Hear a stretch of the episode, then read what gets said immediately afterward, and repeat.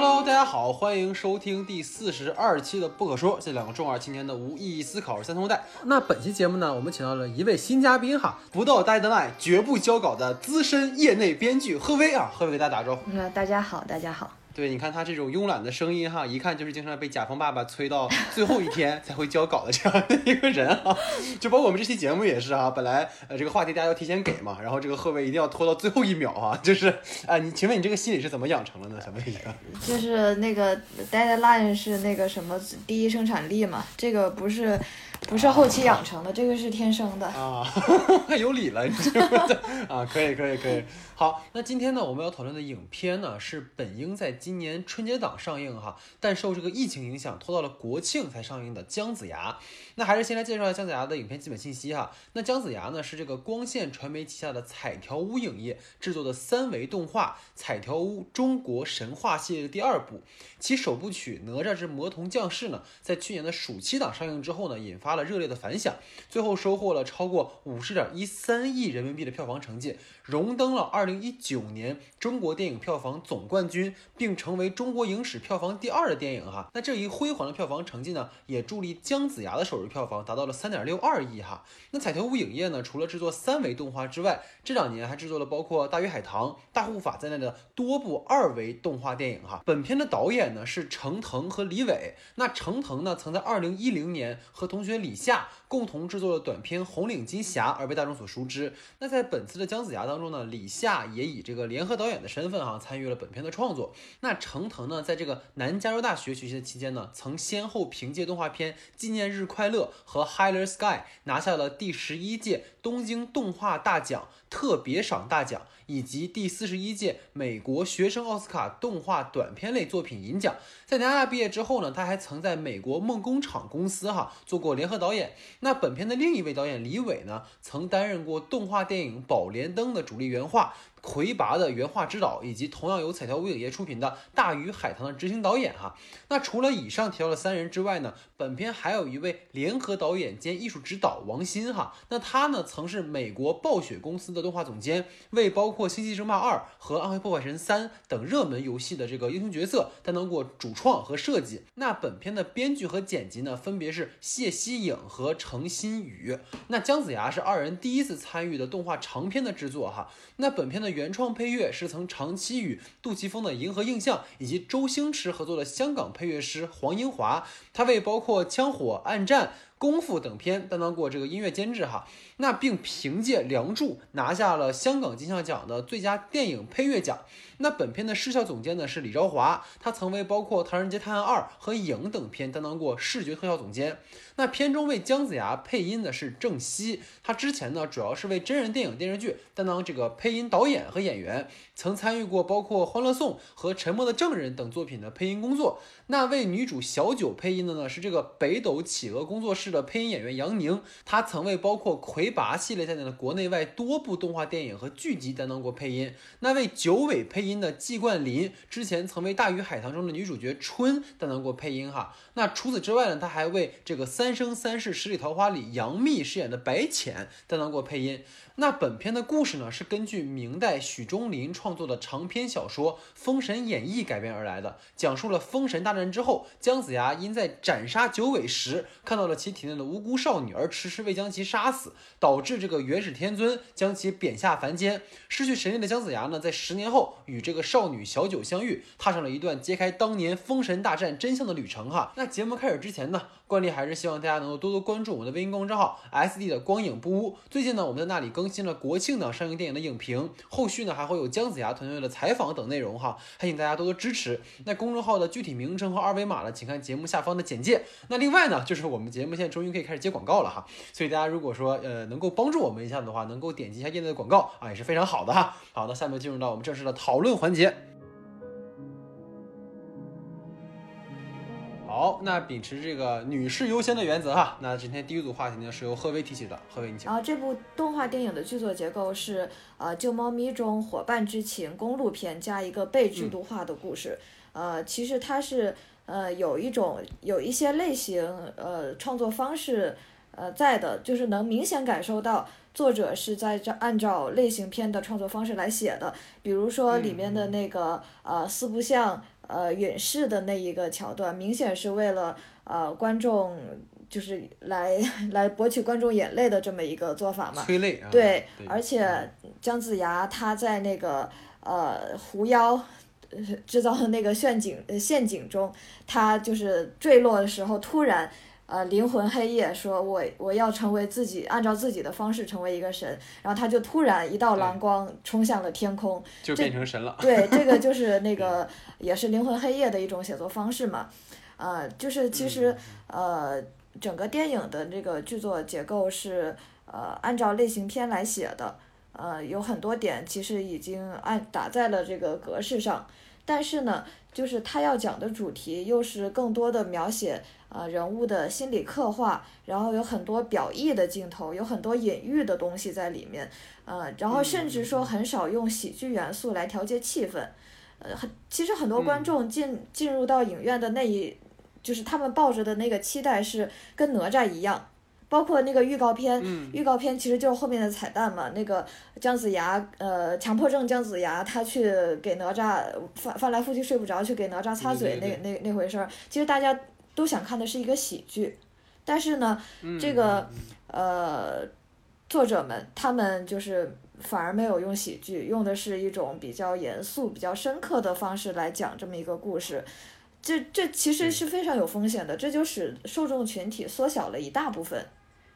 呃，就是砍掉了，其实砍掉了看不懂这个呃动画的一些一部分小孩子嘛，然后又砍掉了一部分呃，就是 就是下沉群众。但是这个票房，但是这部电影的票房成绩确实还不错的。是我我在想，是大家接受了这种叙事方式，还是说呃他吃了吃了其他方面的一些福利，比如说哪吒第一部哪吒，或者是呃因为档期啊什么其他的元素导致他。呃，现在的票房成绩是这样的。对，其实我觉得贺威提这个话题是可以从两个方面去说的哈。就是如果说我们先不聊电影内的东西的话，纯电影外的东西的话，当然首先本来这个片子它是刚才说了嘛，它其实傍了一个大 IP，就是无论它这个封神往后会怎么做，至少是哪吒是一个爆款，而且它是去年的一个票房冠军的这样的一个头衔。所以说，其实大家即使说我们不去呃，可能。关注姜子牙本身，那你即使说知道啊哪吒的一个续作，或者是跟哪吒一个同宇宙的话，大家还是会去看。这就就跟我们说看所有的 IP 电影其实是一样的一个思路。包括刚才其实贺伟也提到，这个片子它在前期所有的宣发上都是这个紧靠着哪吒去做的，对吧？包括一些这个呃病毒营销视频啊，包括海报啊什么都是这样的哈。然后其实另一个就是我觉得它本身是放在了一个国庆档，因为从前两天开始，就是我们国内的那个。影院的上座率其实提高到了百分之七十嘛，然后包括说这个片子它本身是在这个原就国说春节档，然后春节档大家都没都没看成，所以这大半年来积压的所有的观影情绪，然后一直累积到了今天，所以它有这样的一个票房成绩，但是也不能说啊，它这个是不是本片。本身就跟哪吒一样好，或者是怎么怎么样，它哪吒本身好不好，咱们另说了哈。所以这个可能是它外部的一个促使它票房会这么好的一个原因。然后从它内部上来讲的话，其实本身我觉得刚才呃贺维提到了一个很好的，因为从剧作角度上来讲的话，它其实是一个公路片，然后加上一个可能带点政政治惊悚这样元素的这样的两个类型的一个杂糅。但实际上你会发现这个片子它在一个叙事的节奏跟比例上其实是存在一个失衡的，而这个失衡恰恰就导致了可能很多观众无法代入，或者很多观众现在评价两。两极嘛，对吧？比如说，你看这个片子，如果我们细去揪的话，它其实，在姜子牙和小九相遇前后，这个影片其实被分成了两个故事。它整个前半段的故事其实是姜子牙个人和体制的一个对抗，就是说，呃，老大告诉你要做这件事情，我不做，然后其实我有自己的原因，然后你其实出现了一个集体跟个人的这样的一个对抗关系。而后半段其实从姜子牙有上路之后，就变成了一个我们所谓的一个公路冒险片。那其实我们说，在整个好莱坞这两年，你包括说漫威电影里面这种类型杂糅都很多。你包括像《银河护卫队》，它其实是一个喜剧加科幻，对吧？美国队长系列其实这是惊悚，然后加超英这样的很多类型的杂糅。所以说，类型杂糅本身其实是可以被接受的。但问题就是说，这个片子其实它并没有完成任何一个类型的一个完整叙事。你就比如说，呃，它这个片子里面在。姜子牙和小九相遇之后的这个旅程，它传统的公路片，我们看过那些公路片，其实两个主人公在整个这段旅程之中是需要达到某种成长的。但问题就是说，其实你看姜子牙这个角色，他从旅程的开始就是完整的，嗯，对吧？他虽然说经历了一个从信任体制到质疑体制的一个过程，但他每一次的转变几乎都是顿悟式的。就像刚才说的灵魂暗夜，就是告诉你突然啊，原来我看过这些人的这个不公，然后我要坚持我的正义，唰一道闪电，然后自己就就 就像柯南一样就开悟了，就那么一个状态。就你没有看到这个人物他更纠结的一个过程，包括说你看他在跟这个小九的相处当中，他很快就信任了对方。就两个人的旅程在开始的时候就已经建立起信任关系了，这个其实是对于一个类型片特别不应该做的事情，因为类型恰恰是说我们在上路过程当中，可能彼此之间有价值观的冲突啊，可能我们两个人之间有性格的冲突，然后我们之间会有一个矛盾，包括我们说这个灵魂暗夜其实是建立在呃有一种灵魂暗夜的形式是呃团队内部发生了一个问题，发生了一个崩裂，所以其实，在灵魂暗夜之后，我们要重新团队组织起来，而这个片子里面，其实两个人从开头不久建立起信任关系之后。他们整个旅程上都没有什么问题，所以他就让那个灵魂暗夜本身也变成一个必须是外力来影响的一件事情。你包括你看小九这个角色，他开始的时候看起来是非常有主见的一个人，但是实际上你会发现他所有的行为都是被决定的。嗯，你包括说从九尾出来以后，整个后半段小九就是一种缺席的存在，他完全就是个工具人，就是没有自身的人物弧光。所以说你从现在看来就是。姜子牙从这个旅程的开始就掌握了主导权，他几乎就是个完人，一个完成的人。小九在旅程的中后段就是个工具人，这就让这个公路片，我们讲说观众其实对类型是有期待的，他对这个期待就完全被消解掉了，因为两个人都已经是一个完整的状态了。而且，我觉得还有一个问题，也想听听这个你的看法啊，就是九尾其实作为这个影片的对抗力量出现的太晚了。就包括说，元始天尊作为一个幕后主使，也没有太多的行动，这就让影片其实前三分之二的故事节奏，它完全是靠着姜子牙和小九旅程撑着的。但是到后三分之一，小九完全就是一个被。工具和符号化的这样的一个角色，这就使得他们的旅程本身既存在角色的桎梏，然后也存在一个他呃反派力量加入过晚的一个问题。所以说，其实观众看起来会不太满足。所以想听听啊，编剧老师是怎么看这件事？我我我认为，如果从那个呃类型片的角度来说，这个确实是存在这些这些问题嘛。但是你要如果拿着啊按照一个作者电影来看的话，可能这个就不是问题吧。就是呃小九。你如果一直按照说他是一个工具人来看，也也就不存在问题了。就是他的他的问题啊，你是这样想的是吗？对，啊，就是一开始就把他当工具人看是吧？对，他的问题是在类型片和作者电影之间就是来回犹豫，摇摆不清。对，就是这样的。嗯，就是。前期其实他姜子牙跟小九的这个旅程，其实是呃让他的就是那个人物内心就是得到一些就是就像你说那些顿悟的感觉，其实让其实发掘他内心的，但是他没有做到很极致，但他也他也但是他也做了一些小九，比如小九跟相跟小小九跟四不像啊相处的不太好啊，就是小九什么闹闹闹矛盾啊这些东西，但是就是。消解掉了，就这就消解掉了那个姜子牙他寻找内心的内心治愈的这么一个过程吧。对，然后后面就是呃前面做了小九很多的东西，后面把小九当做工具人，这样又消解掉了小小九的很多那个东西。大家不太清楚你到底要把小九做成一个人，还是做成一个工具。就是其实是他就是作者创作者在那个类型片和作者电影之间的摇摆摇摆，使得这个。呃，观感来说不是那么的明确。嗯嗯嗯嗯嗯嗯，我但是我觉得这个作为一个呃，我觉得是在中国电影、中国动画电影里边是一个特别好的一个呃开头吧。对对对。因为就是。是。对，因为你看，像哪吒是一个很小的叙事，只只是讲一个坏孩子的那个呃做坏事儿的过程，就是那个场景就是他的那个呃李李府，然后还有那个海边去拔龙筋，就就大概 对，就大概是这么这么两个两个大场景吧。但是你看这个姜子牙是一个其实场景很宏大，叙事很宏大的，他讲的那个内核也是呃一个时代下的一些就是小人物的那种东西嘛。就是他的他的那个剧作讲法是完全是呃跟哪吒相反过来的，我觉得也是一个特别大的一个难度吧。嗯，我觉得是这样。对，我觉得你刚才其实讲这个点很好，就是它本身，其实你刚才讲它在作者跟类型的一个摇摆，其实这个两个并不冲突，我觉得。嗯。就是你的个人表达，你包括你说像诺兰，他是不是也在做这种个人表达跟一个商业的一个取舍的过程？那肯定也有，对吧？黑暗骑士做的不也是这种东西吗？但是就是我觉得可能这一部它比较好的地方，姜子牙哈，因为刚才好像说的好像不太喜欢，其实我很喜欢这个片子哈，就是。你会发现他其实是做到了一个把大护法那种完全成人像动画的那种设定，然后跟哪吒那种可能偏低龄像，然后做了一个融合。就是你既能去保证一定的让成人观众，然后能够获得一些呃可以去代入的，然后能够去理解的，可能可以去稍微深思一点的东西。然后同时，其实它整个人物的包括形象上，你包括它里面设置那个申公豹的形象，包括其实刚才我们呃之前讨论的时候提到嘛，它那个呃四不像。就是一个典型的像这种吉祥物似的存在，对吧？就这种这种角色，只要出现在电影里面，一定是要死的，就是 他一定是要出事儿的。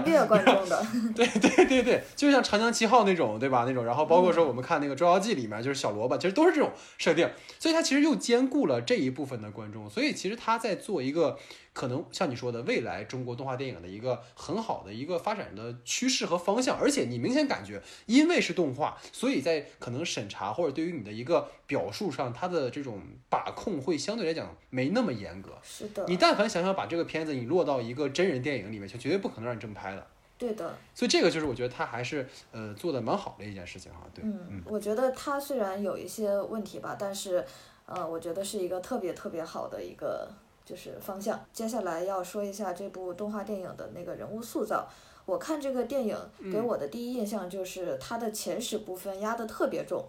就比如说姜子牙他有很重的前史，小九他有很重的前史，申包括申公豹都有很重的前史。大家都是在呃一个大战之后的战后反思嘛，就是大家大战之后的那场那个耳鸣声，那个寂静寂静寂静的耳鸣声之后发生的事情。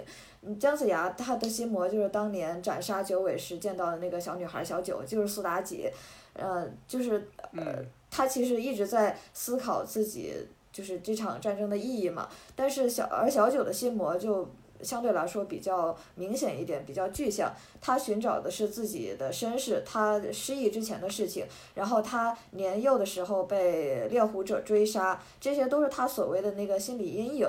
然后九尾把他卷走的那个呃黑色的触角那些画面，其实是他心理阴影的一个具具象化的表现。就是进一步说，呃，就是呃进一步说，姜子牙的人物成长弧线是一个从从一个不确定自己是否是正确的人，变成了一个呃用自己方式成为的一个坚定的神。而小九的成长线之前也提，刚刚也提过，说就是不太明显嘛。他前面是一个呃戾气很重的青春期的孩子，天不怕地不怕，后来就是成为了一个工具人，就是 成为了一个被动的道具。就是主人公的弧线，就是成长弧线，按照类型片创作来说不是很清晰。呃，就是姜子，但是就是而且姜子牙前期的所谓的瑕疵也不是真的瑕疵，他的那个成长空间比较小，所以导致。呃，很多人认为姜子牙是一个高大全的那个超人形象嘛，就像呃提出那个受益，就是之前的那个电影《受益人》，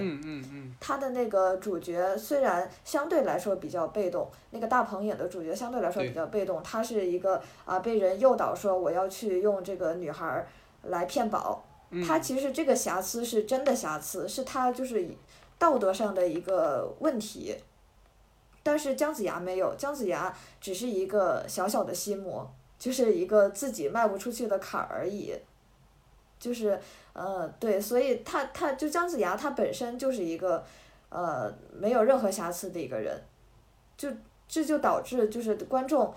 看的不是那么的，就是爽，就是代入感，前面没有没有人代入说啊，我我也我是我也是有这样一个小小的坏，就。我内心也有小小的坏，但是姜子牙就是完全是特别善、至善的一个人。嗯，对，我觉得从头到尾都是个至善的人。对。对姜子牙和那个观众的距离越拉越远。对对对对对。这我觉得这是这个人物塑造的一个问题。其实我觉得他完全可以去照着那个漫威去做，因为其实我们总把他们去对标嘛，说漫威宇宙跟这个封神宇宙，其实他们都是在做一个呃联动的这样一个系列。就是我当时其实很喜欢那个漫威的美国队长二，因为他其实是罗素兄弟第一次去指导漫威电影，后面也是呃美国队长三，然后复联三四都是他们做的嘛。就是在美国队长二里，其实我有个很喜欢的点在于。说就是史蒂夫，就美国队长那个角色，他其实本身是一个体制的拥护者，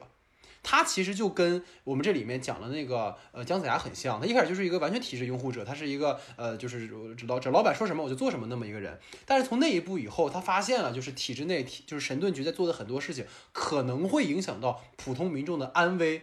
从那之后就也是一样的嘛，对吧？就是你你为了拯救苍生，然后你愿意去牺牲一部分的人，这件事情对于美国队长而言是不能接受的，所以他开始去呃反对可能神盾局，包括去反对权威、反对体制。这个是那个片子里我觉得蛮蛮好、蛮有意思的点。然后其实这个点也能够延续到张姜子牙里面，其实他也是完全一样的嘛。他也是说，呃，你不能说为了牺为了说拯救苍生，你把这一个人牺牲这件事他不能接受，而。这个呈现本身是好的，但我觉得它有一个问题，就是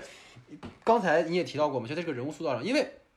姜子牙，你毕竟是一个我们讲东方语境里的一个神的形象，对吧？所以说你不能把它做成跟西方英雄是一样的一个存在，就等于说你在一个西方的语境里面，你当时这种反体制的个人英雄，因为你本身你的政体上，包括你整个的一个选举方式上，你是一个民众选举的，所以说你作为一个啊有问题的一个上司，那我作为一个民众，我是可以去质疑你和批评你的。但是在我们的这个语境里面，你包括说这个元始天尊本身是这个姜子牙的师傅，那我们在中国这个。传统讲究伦理纲常和等级尊卑这个体制里面，其实我们说啊，你是师傅就是一日为师，终身为父。所以姜子牙要面对的就不仅仅是一个对体制的反抗，他其实本身也是面对着一个对于过去的一个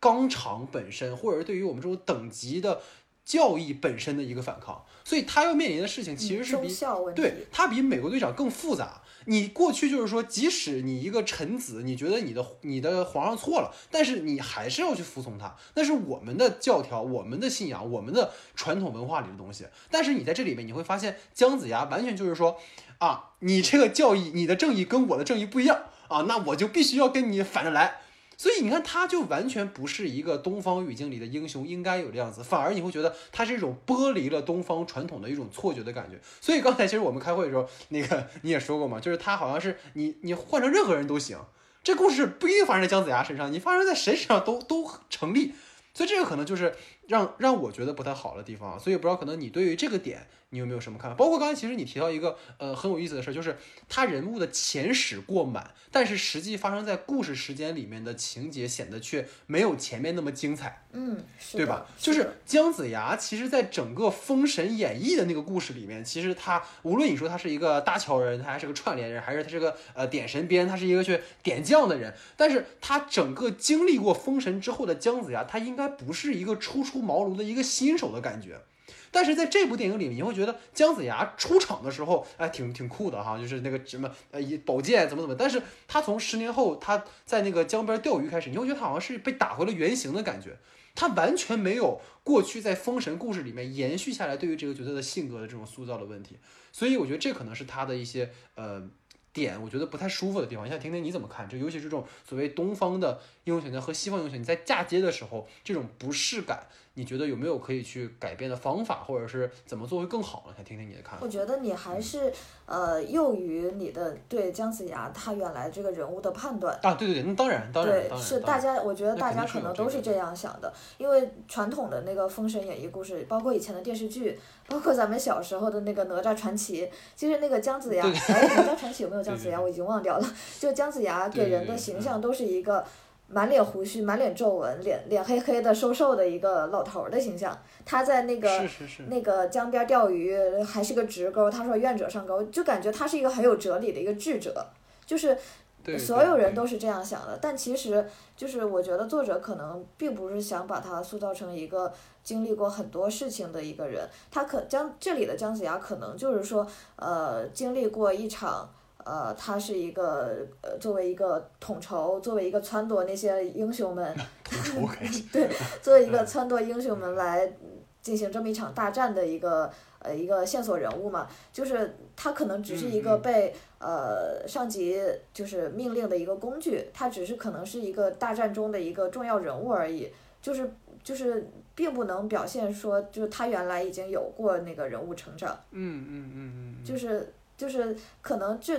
他的这个成长就是从他这个部电影开始。对，那这个点你可以说可能是一个就是刻板印象吧，我们说某种意义上。但是你说，比如说他对于这种，比如东方的英雄形象，你完全把它用这种西式的这种现在的这种形式去呈现的这个问题。确实是因为大家可能就是呃看过看美国的那些就是超级英雄片看的有点多嘛，就是大家其实这种。呃流行文化、爆米花电影，大家可能也都是这样认为英雄的。所以就是其实除了这个角色之外，哈，我觉得这个片子里还有一个角色就是挺值得聊，就是小九这个角色。因为刚才其实我们聊了很多，就是小九，你会发现哈，就是我我感觉哈，他其实延续了哪吒的设定，啊，是你发现了，吗是的，是他其实跟哪吒很像，就是他同样是被某种宿命关联起来的。然后最精彩的是什么？幕后的操盘手全都是元始天尊，对，你知道吗？就是小九他和那个九尾连上那个宿命锁，然后哪吒他这个魔童转世是因为元始天尊启动了这个天劫咒，所以哪吒就会被天雷消灭掉。所以这两个角色其实都是在被一个就是在逆天命这件事情上，其实都是在被元始天尊这样的一个角色去控制的。而且你可以把元始天尊理解为是一个父权的角色。所以其实就引到我对于这个片子有一个角色上一个挺有意思的看法，就是你会发现哪吒他为什么最后会转变，很大程度上是因为李靖对他的爱，对吧？就他不知道说啊，原来我爸是那么爱我，然后为我付出了这么多，所以他就是最后其实是醒悟了，我要做一个孝子，对吧？然后小九其实是直接被一个父亲的形象给拯救了。其实你说白了，小九跟姜子牙之间不就是类似于一个父子父女关系这么的一个形态吗？对吧？所以就是你会发现，同样是被父权压制，然后又被父权拯救，就这种价值观的表达本身，其实是很具有我们讲说东方这种特色的，对吧？尤其是小九，你看他这个角色很有意思，他一开始去幽都山，他是为了找什么？他不是为了找真相，他是为了找阿父。为了找爸爸，对，他是因为他始终需要一个父亲的形象去庇护他，然后最后是姜子牙帮他改了天命。嗯，不是他自己改的。甜蜜，是姜子牙帮他改的，甜蜜，是姜子牙帮他给给他拿出来了，然后把他送到那个来世去了，对吧？所以这个女性觉得她从从始至终，她都在被一个父权决定了自己的一个命运，她没有自己的一个话语权和主导权。所以这种处理，我蛮想听听，就是说一个呃这个女性编剧哈，我们我们不讲强调这种男女性别，就是我只是好奇说你怎么看待这个角色这方面的一个点，因为我会觉得说，你看包括姜子牙他去砸砸砸天梯这件事情，他守住自己心中的正义，但是小九他始终是被支配的一方，就我觉得完全可以给小九去塑造一个更加丰富和独立的一种性格的表达，可能是更符合当代的一种可能。我们的这种趋势了吧？你包括你看九尾那个角色也是一样，你知道电影那个逻辑，他其实是为了壮大狐族，然后答应了元始天尊的条件，然后最后又被元始天尊给出卖给给消灭了，对吧？然后最后那个九尾其实是被天尊的那个斧头给斩杀了，这很有一种你知道讽刺的意味，你知道吗？就跟当下你说很多女性在职场和社会上的一些处境，感觉。有点关联性啊，但是有过度有过度解读的那个那个意思在哈，所以想听听就是你对于可能这个女性角色，包括她和片中诸多男性角色的关系的这个点上，你有没有你的看法？呃，我觉得吧，这个小九的她这个角色，呃，我甚至都没有带入说 女性这个形象，就女性形象这个问题，嗯，呃，就是，呃，我觉得这个这个可能不是这个片子就是重重点要讲的，也可能是我们就是。大部分观众都已经就是默认说这个你说的这个父权的这个问题了，嗯嗯，就是对，可能创作者也默认，我们观众也默认，所以就这个问题也也不是很很那个，但但是我觉得这个呃女性的一个发泄点可能是在九尾那里，嗯，就是对，因为九尾和小九的那个是关联起来的嘛，小九是一个呃被被命运支配的一个人，她是原来是苏妲己，她要嫁给纣王。然后呢，他又呃被九尾给那个附身，然后他又被迫成为了一个小狐狸，他又又要去找父亲，他是一个很被动的人。但是九尾不是呀，九尾是一个就是蛇蝎美人，她她掌握了那个纣王，她让纣王世代成为一个姻姻缘神，就我觉得女可能是在这里比较爽吧，就女性在这里会爽一些。但是你说的那个九尾为了壮大狐族。他去，他为了壮大狐族去跟那个元始天尊对抗，我觉得这个就是一个特别男性的一个，也是一个特别男权的的那个说法。嗯嗯嗯。就是其实对于女性来说，就是那个生育问题，就是壮大子嗣的问题，其实都不是女性应该讨论的问题。嗯嗯嗯嗯嗯嗯嗯嗯。对，它本质上也还是就是默认为这是一个就是男男权主导的一个就是。呃，作品吧，就是我只能说这些，因为呃，原来的作者他们的那个讲述的重点还是姜子牙的个人问题，这个也没有涉及到更多的那个性别问题，所以只能就是不能再再细究更多了，就只能这样。为什么啊？其实刚才你看总结这两个点的话，其实为什么想跟你讨论这个原因，就是因为他在呈现姜子牙的时候是一个非常现代的表述方式。啊，是的，对吧？他在呈现这个角色的时候是非常西方的一种现代观念里讲究自由、讲究民主、讲究平等这样的一种方式。但是你在呈现这种女性角色的时候，它又是一个相对比较传统保守的这种东方的表述。所以我觉得这两个角色在呈现上是有一种割裂感。是的，是的，是的，是的。对，所以这才是我觉得可能想跟你聊，就是说他的这种割裂感来自于什么呢？是来自像你说是一种默认。对吧？这种默认说可能在东方这种现象，但是实际上他在男性角色的呈现上又是那种很很先进的，所以这可能是让我觉得，哎，好像有一点呃不太舒服的地方。这个确实是需要大家注意提高的一个一个部分，我觉得。嗯，对对对，所以你你比如说，因为毕竟是编剧嘛，所以我们可以多讨论一点点创作的问题。就比如说，对于小九这个角色，你觉得在哪方面，如果说去做一个呃改变的话，可能会让这个角色变得更加主动一点，就是变得更加能够去呃显得好像是掌握自己命运的感觉。因为现在就是像我们说的嘛，他中后段就完全就是一个把所有主导权全都交出去了，他当然还是一种被动的被交出去了。但是有没有可能说，在某种创作的那种想法里面，能把它做的相对来讲能够主动一点。其实就是女权的本质，其实就是平权嘛，就是要求，就是要女性在，就是有选择权嘛。我到底是生孩子还是工作，我我我随我的便，我不用接受别人的那个压迫嘛。就我觉得小九可能也需要这样一个选择。就比如说是在那个高潮部分，高潮部分，比如说小九他他，比如说他去献祭了，这个世界就可以和平了。那他，但他自己主动选择说，我我我要去，我自己去。姜子牙不让他去，但是我要去，这可能是小九的一个一个重要的部分，就是一个一个自主选择的部分嘛。但是小九他是躺在姜子牙怀里说，神仙不会骗骗人的吧？就是是的。对对对对对对。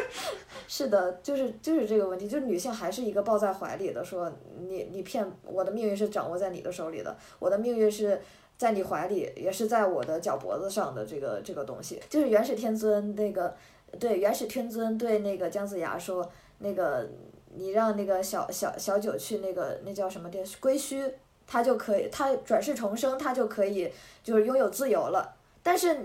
姜子牙没有问过小九的意见，没有问过他说你要不要去归墟，你要不要去转世，哎，对，就是他已经默认说，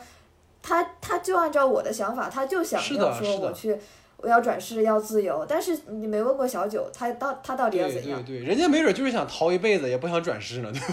对吧？对，对呀。对对啊，你看这个点就抓的很好。他其实小九，你说。对，小九他的人物设置是完全是为了姜子牙，他呃治愈姜子牙的内心。对对对，就是为了让去，就是为了去完成姜子牙的信条，然后就是最后就是小九一定要这样做，对吧？所以。嗯嗯嗯，是的，是的。好。那在这个贺威的话题之后呢，进入到我的话题时间哈，因为我们会发现哈，就是本片和哪吒一样，他们都对这个原著的封神的故事进行了一定程度的一个改编。你比如说，你看在哪吒里面，这个敖丙啊，是从一个脸谱化的反派，然后写成了一个和这个哪吒平分混元珠的一个命运共同体的形象。而本片呢，其实侧重的去重写了姜子牙和九尾的一个恩怨，因为原著里面我们知道，其实姜子牙是直接把那个九尾给斩杀了，而九尾去迷惑。纣王的原因是因为女娲的指示，而电影当中呢，其实姜子牙是因为看到了九尾体内的小九，而没有将其斩杀，进而他惹怒了天尊，被贬下凡。而九尾去附身妲己呢，他接近纣王是因为和。原始天尊的交易啊，刚才其实我们也提到了，所以就不知道你是怎么看待这个影片在这方面的一个改编的哈，包括对于原著的一些呃更改，你觉得哪些方面是你有什么看法？对，因为呃，《封神》原著，《封神演义》原著在就是其实是一个很普世的一个故事，呃，基本上是中国人就听到过，就算没听没没听过这个故事，也听到过一些相关的一些俗语，也认识那么其中几个人，就是我觉得他的这个改编其实是挺大胆的。就是他虽然保留了说，呃，九尾去迷惑纣王，然后呃，就是又重新就是召集了大战，然后又封王了，封神了。就虽然是这个故事盒，但是呃，这个姜子牙他这个人物确实跟大家就之前也说过嘛，确实跟大家认识的人物不太一样。我觉得这这他的这个改编其实是为了说明他的这个主题，他这个主题就是。呃，就是成为一个，就用自己的方式成为神嘛，就是要得到自己内心的就是认同，得到就是姜子牙他要得到自己内心的这个对自己的谅解，所以才才就是呃坚持自己的善良嘛。我觉得他的这个故事，呃，根据这个主题来写的这个故事是呃比较合格的，但是呃又对大家认知中的这个原著是有很大的偏离的。我觉得这方这这里就会就是使得大家很多，就是很多观众就会对这肯定会对这个这个这个问题产生一些不满，嗯，就是我觉得，呃，他的这个改编是有意义的，但是呃，就是因为改动太大了，只保留了就是原来的那些呃人名嘛，姜子牙，然后改成王子牙，改成张子牙都可以，就是他只保留了人名，然后故事全改了，我觉得这是一个呃。确实是一个不太能让人接受的一个事情。对，就其实我觉得哈，刚才其实你提到这点确实是这样，就很现在很多人觉得他有问题，就是说你们根本就不懂封神的故事，嗯，是吧？但我觉得这个其实倒不一定是一个大问题。但是我我其实对这个改编，像你刚才讲，我也是比较满意，因为其实他在通过把这个本身是女娲去让九尾去做的事情，然后改成了元始天尊之后，它其实集中了这个片子的一个主题。其实刚才我们也提到了嘛，它其实本身存在一个对于呃体制。或者是对于权威的一种反抗、一种质疑精神，因为如果说你在原原来那个版本的《封神》里面的话，其实九尾和元始天尊是没有一个直接联系的。然后包括说那个女娲，她其实去因为纣王写诗侮辱自己，然后去派那个那个轩辕坟三妖去迷惑他。他那个出发点其实是觉得自己被侮辱了。当然，我们说他们背后有没有联系，那是那是后面的后话了哈。但至少是说在那个点上，其实跟元始天并没有什么直接联系。那如果说你到那个正常他们道道家讲的时候说，在那个神位排序里面，其实女娲是比那个元始天尊更高一级的。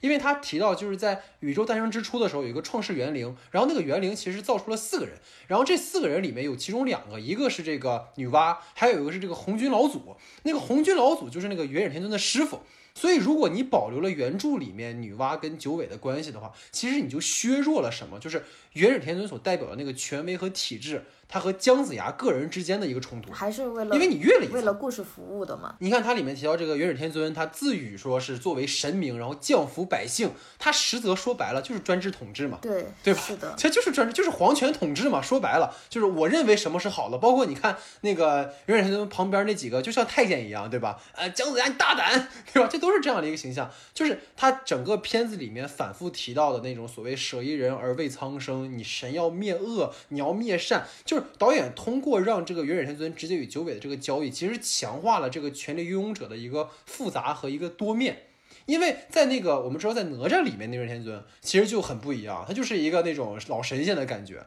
但是这个里面你会发现，他把这个角色直接的这种功能性和脸谱化给去掉了，他赋予了这个人更多的一种现实意义。所以这个其实是我对于这个改编。比较满意的地方，因为如果你照原来那故事里的话，其实故事到就是他们封神之后，其实就没什么了。就他其实讲的就是整个你五就是伐纣，然后你们那个三界之间来，就是各各种教之间他们去争谁到底是老大，其实就那么个事儿。但是你到这个故事里面，你会发现它其实落到了一个很个人化的，然后他通过把这种。对立面的那个集体，他给它集中以后，其实显得整个故事会更加的呃完整和连贯，不至于说那么的一个宏大，也不会那么分散。所以可能这个是我觉得他在这方面改编还算挺好的一个地方哈。对，不知道你看这方还有什么看法？嗯，对我就是呃，我觉得这个主题其实还有一个相似的一个故事，就是呃麻花的那个半个喜剧吧。嗯，就是他是我 你能把这两个联系在一起，你也厉害厉害厉害厉害厉害，对，不愧是学编辑出身的。就是因为这样，就是半个喜剧，它是因为，呃，它是讲的是一个面临中年，就是已经毕业了的，就脱离了学生时代时代的一个男性，他即将步入中年，然后他要现在面对的是褪去了少年气的自己和一个社会化的自己，就是一个就他现在想的是我要像这青春期一样，我出去打架，我我对不公的事情勇敢勇敢说不，还是说我要面对现实，我因为没有钱，为了恰饭，我要呃损失自己的这部分的那个少年气。就是他其实是在做这个、这个这个就是纠结，他但是他讲的这个故事的切入点是很小的，就是他就是一个小孩子，就是一个一个小孩子，一个男孩儿，嗯他的那个内心纠结嘛，他其实跟姜太公的这个故事很像，就是但是姜子牙他用这个承托的这个故事是一个特别庞大的叙事，然后呢，半个喜剧又是一个就是也是一个视角很小的叙事。我觉得是不是就是这样的话，姜子牙可能会耗费更多的心力物力去，就是太多的外部的东西去讲一个他内啊心的故事。哎，其实你你勾起来了我另一个想要聊，就是你其实刚才讲这个很好，就是包括说像你刚才说半个喜剧，虽然这个片子本身哈，我们再说哈，我觉得我很不喜欢它里边的一些表述，我觉得特别的，嗯那 对，但是实际上你提到一个很好的点，就是半个喜剧它虽然说呈现上有一些问题，但是它那个故事的那个架构的前提非常好。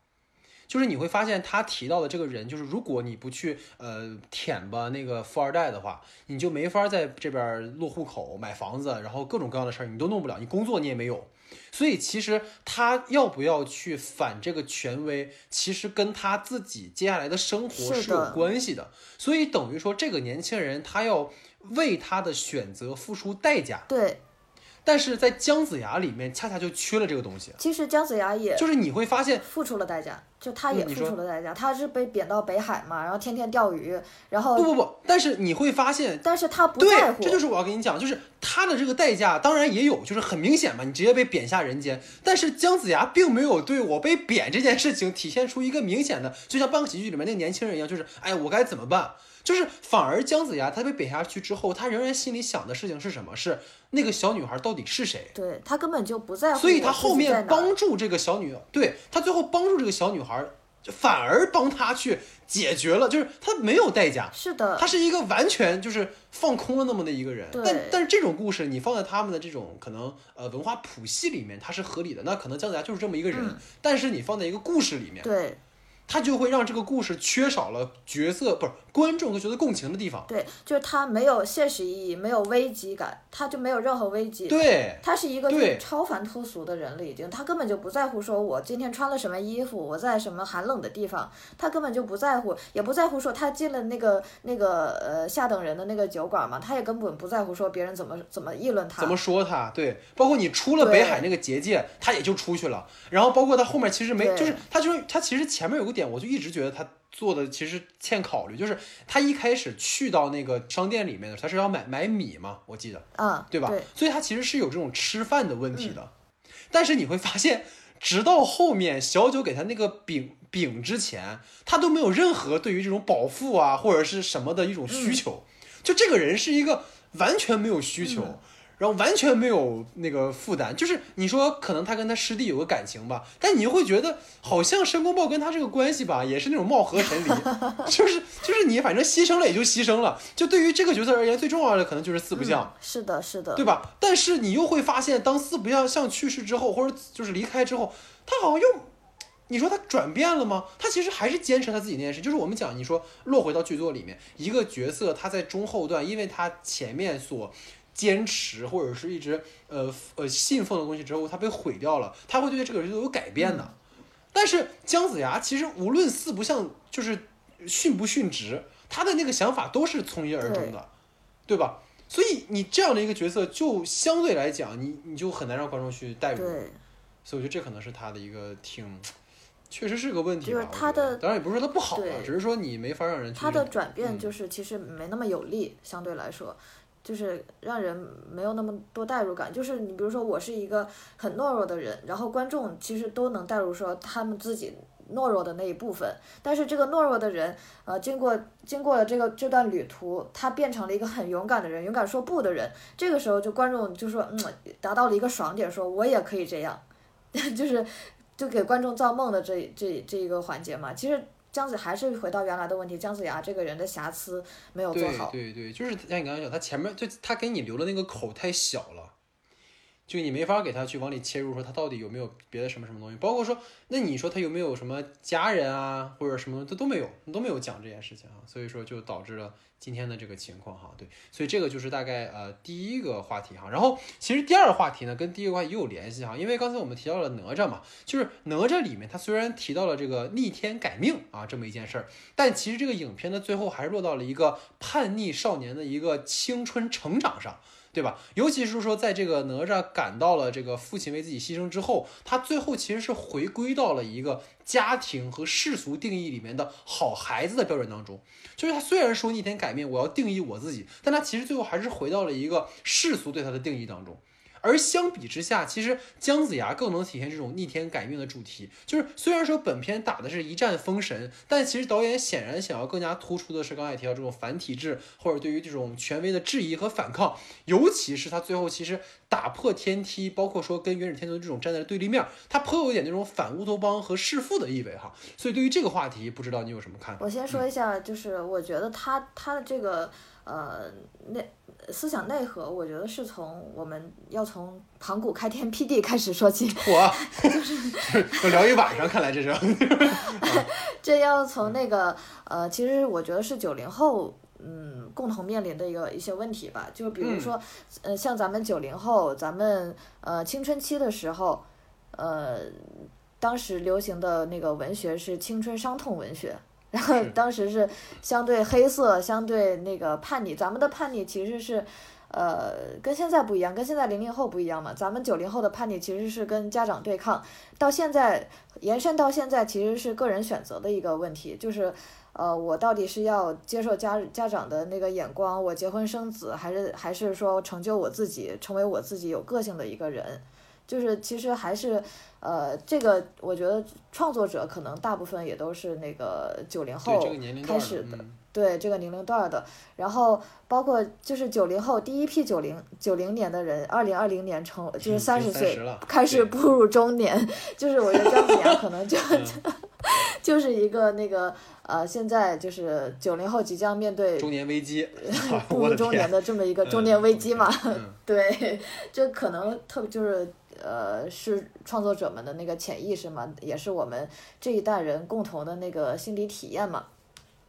但是，但是你刚刚说到那个弑父和反体制的这个话题，我觉得这个，嗯，不是就是最近的问题，这也不是我们九零后特有的问题，这个是，呃，可能是就是永恒的男性的 话题。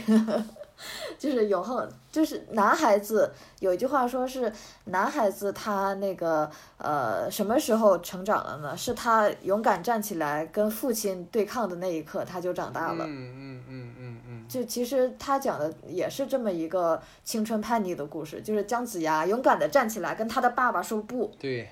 这个就是他的 他 他的那个就是。呃，就是成长的一个一个一个那个话题嘛。但是进一步的说，姜子牙跟元始天尊说不，元始天尊他的逻辑其实也没有什么，就他按照他的逻辑来说，其实好像也也不是那么对，其实也没有大错特错的，维护大部分人的利益而损失一些，就跟灭霸一样嘛，损失一小部分，就是一个小人灭一半，反正也一半还能活着，对吧？损失一小部分人的利益来维护大家的利益，我觉得就是其实没什么。特别大的问题，是，但是呢，就是姜子牙，他放弃了封神，他虽然不在乎，他他放弃了封神，然后呢，他通过什么方式来反抗父亲呢？他断掉了天梯，他自己成为了神。对对是，就是他他还是按照原来的这种就是呃框架，按照原来的结构，他就是对抗了父亲。然后呢，原始天就师傅的师傅，呃师傅的师傅的师傅。来惩戒了师傅的师傅，对对对，就是就是这个呃父权之上还有就爸爸上面还有爷爷，爷爷来惩戒了爸爸，这就这我觉得这个就还是没有他虽然是在反抗父权，但是还是没有脱离掉这个就是大的框架嘛，嗯嗯，我认为是这样的。对，我觉得先回应一下你刚才讲那个点啊，其实确实是说从九零后开始，因为之前我听过一期关于《狗十三》的一个节目，好像有个讲个点挺有，就是说。为什么会有代沟这件事情？尤其是在中国的家庭的结构里面，就经常会有代沟这件事情，是因为我们的六七八九这四代人，我们的我们把六七零后统称一代，就是六七零后、八零后、九零后，其实完全是生活在三个世界的人。嗯，对，就是它是完全发生在，就是你六零后你经历的那段十年的那个那个浩劫，然后到七八年你经济体制改革，然后你到你改革开放，然后到九二年你改革就是市场 市场经济，其实每到每十年，其实整个国家的经济、整个的文化环境都发生了翻天覆地的变化。嗯。所以说，其实你到了九零后之后所思考的问题，可能真的是说在之前的创作里面，其实不会去提到的事情，就是像我们今天会强调我的个人价值，但是实际嗯上你在过去那个语境里面，尤其是六零七零后或者咱们再早的人，他们是你要为家庭去奉献，然，后你要去对，你要能活着就不错，因为你那时候一个人活不下来，你必须一起才能活下来。你包括八零后，其实卡在一个很尴尬的节点，因为你上有我们说还在那一代人里面，然后你下面的这帮孩子，他们还不足以去成为生产力。所以他们其实是一个很尴尬的一代人，所以真正像你说的这个片子，它主打主打的一个人群，就像导演在一个采访里他讲到了，就是这个片子他希望能够引起他们这一代人的共鸣。嗯而导演其实那个那个陈导演，他其实本人就二十九岁到三十岁，其实就是你说那个嗯步入中年，步入中年的九零后，对，所以他其实就是一个符合我们这一代人的表述。因为你说真的，你把这个故事你拿给去你你给父辈的人去看，他们可能就觉得你这这什么什么东西啊，这姜子牙，对，对吧？你怎么那么那么自私？但实际上，他这个自私恰恰就是我们这一代人的话语，包括就是他在强调一个什么点，就你刚才说到嘛，就是他把天梯除掉之后，自己成为了这个凡间的神。嗯其实就是我们今天要做的事，就是你要去除被定义，嗯就是你们过我们过去说你要定义说一个好孩子的标准是什么，然后比如说一个男人的标准是什么，一个女人的标准是什么。但今天其实我们是说我们要有自己对自己的标准。他斩天梯说白了嘛，就是跟过去告别嘛，嗯就是跟他背后那个庞大的那个所谓的这种关系网络告别。我要去做我自己的那个东西，所以这个其实是一个呃，像你说的。呃，它是一个符合当代的表述的方式，就这个我我个人觉得还是挺有道理的。包括然后就是从你刚才讲那个点，就切入到我要说的，就是 你说他最后那个红军老祖嘛，就是爸爸的爸爸的爸爸，对吧？他出来收拾了那个他爸爸的爸爸，就这个点啊，其实我觉得他是一个明显的为了过审而做的一种找补，你知道吧？就是因为如果在传统的那个故事里面，你就说在《封神演义》里面，其实元始天尊已经是那个最高级的那个人了，他已经是三界里面就是他们那个教里面的那个老大了。但是你在我们的这个环境的表述里面，你就不能让这个最上面那个人是一个呃说反派。当然你说他自己他那个价值是不是也不是完全错的？当然了，但是从他的这个处理方式来讲，他是要把它做成一个对立面的。但是你是不能让最上面那个人成为对立面的。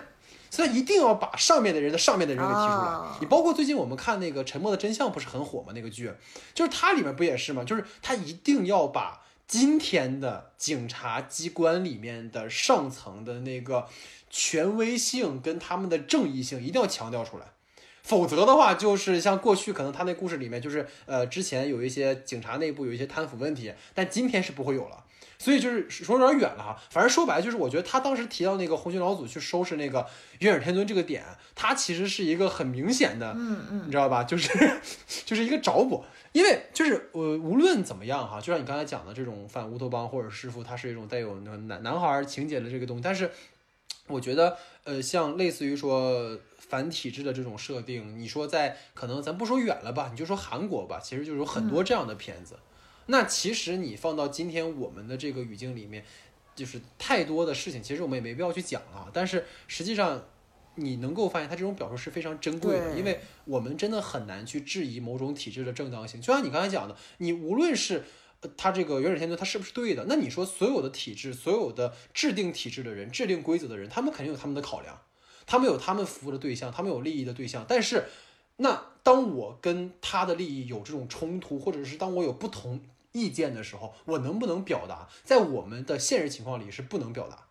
对吧？但是在电影里面，至少他给姜子牙做了一种，我们说他是一种幻想式的存在。对，这种情况你在现实里是不可能发生的。你包括姜子牙，怎么可能那么完美，没有任何后顾之忧？现实当中就是，你像那个，就是因为刚看了《沉默的真相》，你看那个剧里面就是，好，你要去举报，对不对？我就把你的家人绑架，嗯，你就举报不了了。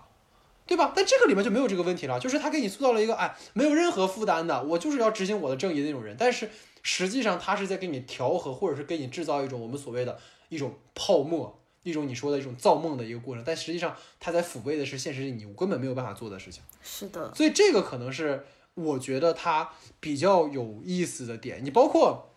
你刚才提到，就是说。这个片子它到底有没有时下性？就是我有一个 想法哈，当然我们就讨论啊，因为它其实有过度解读的意思，就是说这个片子它其实是我当时看那个采访嘛，他是一七年的时候导演就回国，然后在呃传媒大学好像是跟他导师还是什么，他商量啊，然后参与这个项目了，所以他制作这个片子应该是一八一九年这两年，然后本来他是决定在今年的这个春节档上的这个片子嘛，但实际上我们今天看到这个片子是在这个我们说新冠疫情已经大半年之后了。对吧？就是我反而觉得哈，就是放在今天再来看这个片子，我觉得更有时效性。就像你说了，它好像是不是跟咱现在没有关？它不是，它其实跟今天息息相关。就是为什么？因为你会发现，就是整个里面提到的这个角色，就是无论是说你封神大战的时候，姜子牙其实觉得元始天尊是一个万人敬仰的圣人，对吧？但实际上元始天尊在背后做了很多他不知道的一些，可能有一点违背。功德良心的勾当，而且其实他为了实现所谓的正义，其实牺牲了很多人，对吧？包括我们说很多就是牺牲了小九，嗯，那这不其实就是我们疫情这一年感受到的东西嘛，对吧？这个再多说就是技术原因了哈。但是我觉得这也不是导演的表意，但是我觉得电影就是这样一个存在，就是它放在不同的时代里，影像它会传达不同的意涵，它是允许我们有这个读解的空间的，对不对？就是至少是像刚才我提到说，姜子牙至少让我们看到了在这样的时代，尤其是当下的这种往生时代、互联网时代。你刚刚提到非常好，九零后他是一个可以去定义自我的人，在九零后面临一个非常大的问题，就是它是一个往生时代。往生时代的问题就是说，我们所有人可以在网络上发表我们的观点，但是你会发现没有真相了。所以这个片子里面，姜子牙他看到那个幻象里面的那个小九，他其实就像是我们偶尔刷微博看到的那一两条很敏感的消息一样。就是权威那个元始天尊告诉姜子牙说：“你看到的那个小九是一个幻象，就跟我们每次被辟谣说你看到那些消息是假的一样。但实际上，可能我们看到那个东西才可能是真相的一个角。所以这才是我觉得姜子牙可能最有价值的一个点，就是我们不能轻易被引导，尤其是我们这一代人，我们要有自己的判断能力，我们要有独立思考的能力，否则我们就是一枚棋子了，我们就是可以被人随便的差遣去利用你去。”你去做我让你做的事情，所以至少从这个点上来讲，我觉得是很难得的一件事情。所以不知道这个还有没有，嗯，想我要替你找补找补，就是嗯，好，我觉得这个这个电影它呃能上院线，而不是说它要在艺术院线放映，而不是说它只在网上放映或者在什么更小众的平台放映，就是它这个原因是想让更多的人看到，让普罗大众都看到，就是。呃，我们能意识到的这个这些问题的这些人，其实是很少很少的一部分人。对，就是我觉得这个片片子是不能呃胡乱去引导群众的，所以他肯定要呃往回扯，就是要按照我们原来的那个呃就是路子去走，就就是因为有些人是呃就是比如说网上的键盘侠，他们是会被胡乱煽风带起来的。就是他们也不能辨别是非，他们就是有有火他们就扇，有风他就是他们就永远扇风，对，听风就是雨，就是我 永远就是风，对，就是这个意思。所以我觉得，嗯，是的，呃，他们这样做也可能是就是有更多的原因嘛，嗯，而且就是可能也是更符合大众的需求嘛，就是咱们，嗯，就是一小部分人能够从中解读到就可以了。我觉得不需要让更多的人去，嗯，对，去理解这些东西。但但是其实啊，我觉得就因为咱们在讨论嘛，因为我毕竟说在做这个节目的时候，其实我有想说有没有可能提供另一种视角。因为今天我看到大家对姜子牙的评价，就是像导演他自己也讲过一件事嘛，就是其实呃很多中国的观众在看动画片的时候，觉得就是孩子看的，所以就这可能这是很多呃，可能观众或者说中国的观众的一些刻板印象。所以，也许我们的解读角度，可能像我说的，是我们是可能一小部分人的这种自嗨，或者是说，呃，可能是一种过度解读。但是至少说，你能够通过一段影像，给你提供不同的一种观影的呃角度和方式，而不是说，当你一看到一个动画电影的时候，你说啊，它是孩子看的，然后当你看完之后觉得啊，这故事怎么那么简单，那么的 low。就我觉得可能也许你能够去多想一想，这可能就是我们的目的就达到了。当然了，其实 我也能感受到你想为我就是往回拉一拉的意思哈，就是 就是尽在不言中，对吧？就是你知道每一次来的新嘉宾呢，他们都要有一个任务，就是负责把我往回拉，你知道吗？然后你非常好的承担了这个任务啊，对对对，自觉承担这个任务，我怕这个节目做不下去了，节目没了就又炸了，哎呀，对对对对对，OK OK。有熟人的呼唤声引你向前走。好，那下面进入到我们的延伸讨论环节哈。那首先第一个话题呢，其实还是说哈，因为姜子牙，我们说它是一个封神宇宙当中的第二部，因为我们也看到，其实陆续后面应该还会出现啊杨戬啊二郎神这样的一个系列，包括也许未来会做一个所谓的集结电影哈。所以说，对于这样的一个系列来讲，它是在对标着漫威的这种电影宇宙的概念去做的。那么对于这种封神宇宙，我想听的就是说你有什么期待，或者说你希望能够看到一个怎么样的封神故事的一个现代化。的呈现，嗯，听你对于这个我觉得从哪吒开始到姜子牙，其实都是呃，能看到大家创作者对那个呃原原来故事的一个新的理解嘛。我觉得这是一个非常好的现象，就是大家有意识的去把这个我们原来的这个中国大 IP 给挖掘、给呈现。我觉得用现代的方式呈现，我觉得是一个特别特别好的一个。呃，趋势，然后也是就是电影那个工业化，包括后面的那些，包括就是 IP 后面的一些延伸，我觉得都是一个特别好的实践吧。嗯，我就是我希望相对相对于那些那个漫威电影宇宙那些那些东西来说，我觉得咱们肯定是要呃做就是有中国特色的这种。就是英雄嘛，就是我觉得更要符合中国的这种价值观，但是呢，就是我觉得更希我更希望说有创作者能够站出来说引领大家，就是对一个新的时代的一个看法，就是我觉得他们这两个电影其实，在一定程度上已经做到了，我就是很期待未来会有更多的那个表现。非常官方啊，你这是说的啊，你这太官方了，你。中国特色都出来了，你这个 是的，但是美好的祝愿是吧？对，就是中中国特色不光是那个嗯，我懂意识形态特色是吧？就是传统意义上的中国特色。对对对对对对。好，没有，就是开玩笑，开玩笑，开玩笑。对，其实我觉得有道理啊，因为呃，姜子牙其实是一个很好的尝试，就我觉得他在某种意义上讲比哪吒更往前走了一步，就是他不怕去得罪观众，就是因为你看哪吒其实做的时候他。虽然魔改了啊，就把它整的特别的哥特啊，就是那个造型，但其实他并没有脱离我们对于哪吒的一个想象，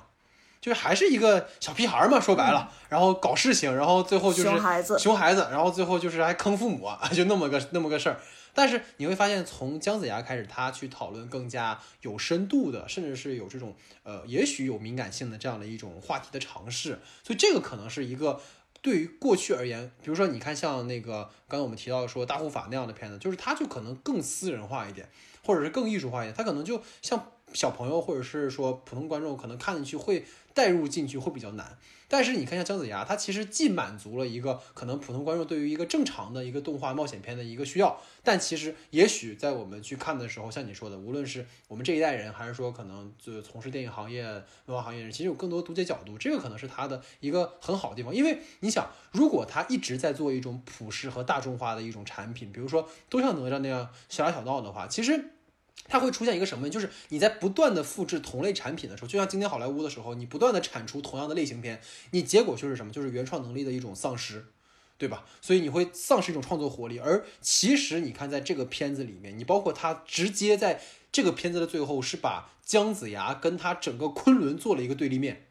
而这个你就很会好奇，说你在后面要怎么开，怎么拍，对吧？你包括说你把原始天尊给他处理了。但是你在《封神演义》这个事儿里面，袁天就是他们那个叫的老大呀，对吧？那你说他到后面会怎么处理这件事情？其实都会让你去期待后续的一个发展，就是他会不会成为一个愈发反叛的姜子牙？而当这样的一个姜子牙跟哪吒、跟杨戬碰到一起的时候，会是怎么样的一个形态？就会让你很期待了。就其实很，你可以对标嘛，像刚才我提到姜子牙就很像是美国队长，他是从一个信奉体制到反体制的过程。然后钢铁侠就是哪吒，就是钢铁侠也是嘛，以前就是个纨绔子弟、花花公子，然后后来就是愿意为体制、为了大家，然后进入体制之中。哪吒不也是这样嘛，对吧？小屁孩，然后最后为了家人愿意去舍身取义。所以其实这些角色有这种共通点，然后如果像你说的，再加入一些传统的。东方的东西其实是更好的一种设置，所以这个点我觉得是呃我比较希望的未来能够看到的，包括刚才讲的说这种类型的样式。但是我觉得在封神这个系列里面，它现在必须在当下要明确的一个话题就是说，你要呈现的不是一个完美的主人公，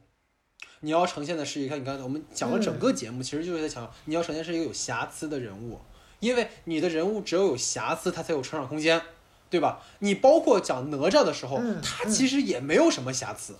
就是个小孩而已。小朋友不都是那样吗？对不对？所以你不会觉得说啊，这个人有你觉得不好的地方。就是你比如说举个例子，你比如说像《釜山行》那样的片子，对吧？《釜山行》它其实就是个非常我们讲套路的一个类型片，但是你能够看到孔侑那个角色从一开始这种自私到为了家庭付出，他的过程是怎么转变的？这个人从那种特别吝啬，然后到一种牺牲是怎么做到的？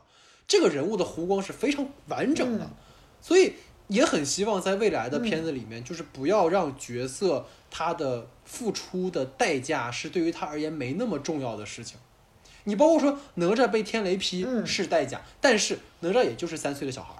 他真的得到什么很就是对他而言不能失去的东西吗？他真的理解什么叫亲情吗？友情吗？啊，你说他跟敖丙也可能是爱情，对吧？这是再说了啊，反正就就无论如何吧，他不清楚这种感情，所以他没有办法有那么强的那种，就是说，因为我要牺牲，所以我有那种代价的，呃，我的感受上他会弱很多。所以你也希望说，可能在未来在做这样的人物的时候，就是要把它做成人，而不是神。其实我觉得就是像姜子牙打出来一战封神，其实他这个神也已经已经做出了第一层的改变，就是他不是一个传统意义的。被定义的神，他要做自己的神，但是有没有可能到第二天，就是我们一战把他成人，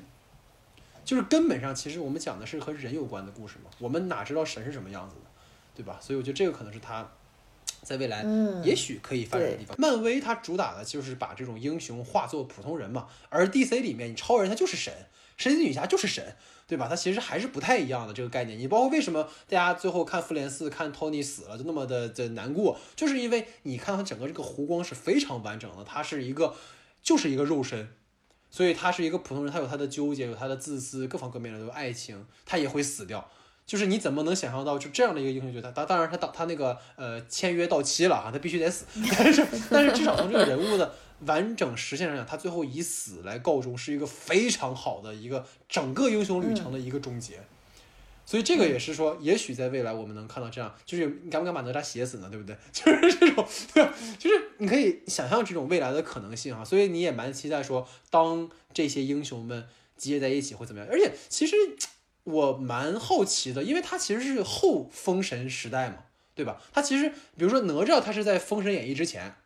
然后那个杨戬不不杨戬那个姜子牙是封演义之后，他们其实是有个时间差的，所以你说未来把他们串联起的时候是要选择一个什么点呢？嗯，对吧？对，所以这个也是个我蛮好奇的事儿。包括杨戬在那个姜子牙的片尾字幕，其实是出现在就是姜子牙被关在的那个大牢里面的，所以又是之后的事情了，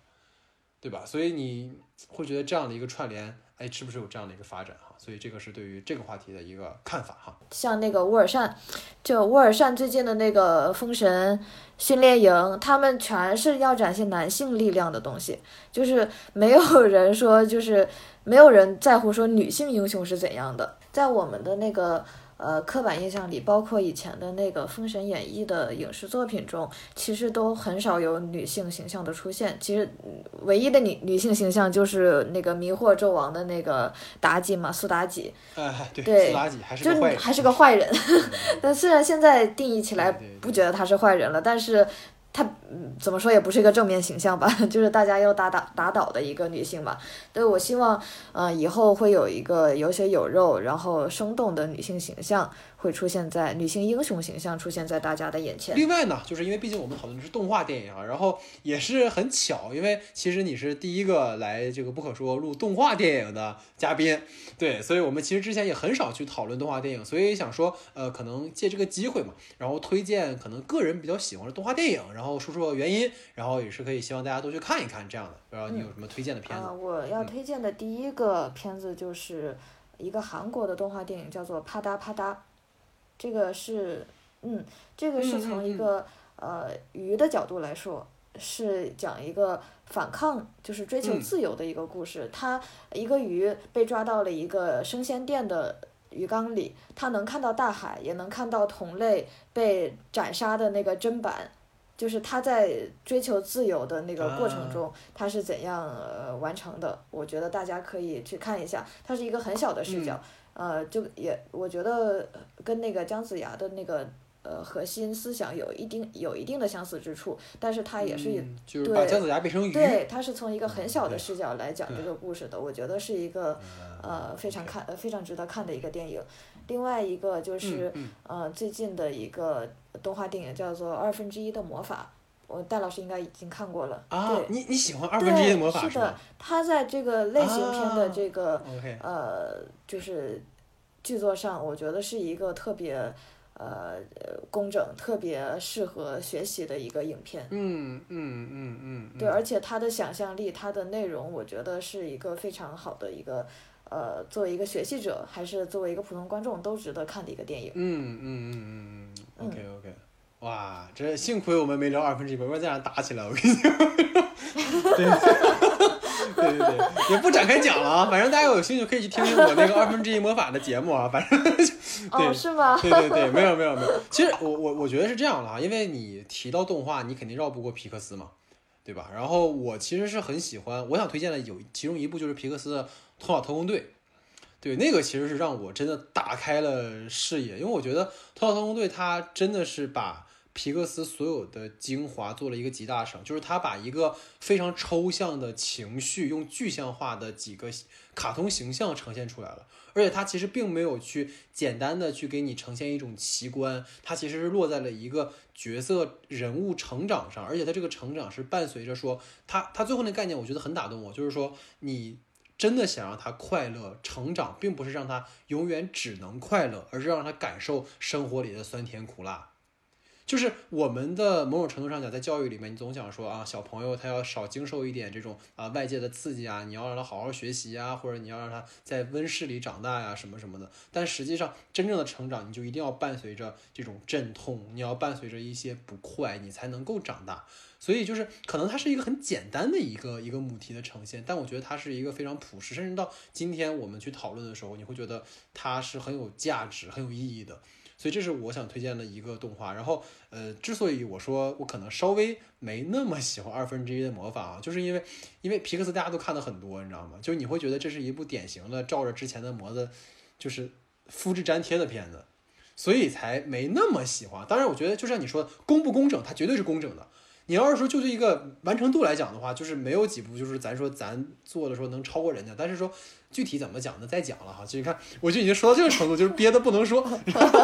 对，开玩笑，开玩笑。因为其实我蛮期待另一部的，就是那个 Soul，你知道吗？就 S O L，它好像是明年的皮克斯要出一部叫《灵魂》的一个一个一个片子，所以说那个到时候大家看完之后，哎，正好就是也先给你预约一下吧。到时候你要有空的话，对，就是也可以一起来录那期节目哈。好，然后另一个呢，其实我撕不掉动画电影的标签了。对对对，就是动画动画电影编剧，对 对对对。所所以其实我另一个推荐，因为刚才讲嘛，你刚才说到一部韩国，那我自然就要推一部日本的哈，就是我在日本非常钟爱的一个动画大师哈，然后大家也反复被提起，尤其是最近诺兰电影上映之后，又把人拿出来又说哈，就是金敏哈。然后金敏导演就是我非常喜欢的一个动画导演，当然日本现在有很多了，细田守包括新海诚，但是其实金敏还是绕不过去的一个高峰。然后我推荐他的电影是《红辣椒》（Paprika），大家应该也都听过这个片子，因为他其实虽然就是很多人说他跟《盗梦空间》有什么类似啊什么，但这全是胡扯哈，大家看网上一堆辟谣帖了就不说了。但是就是《红辣椒》。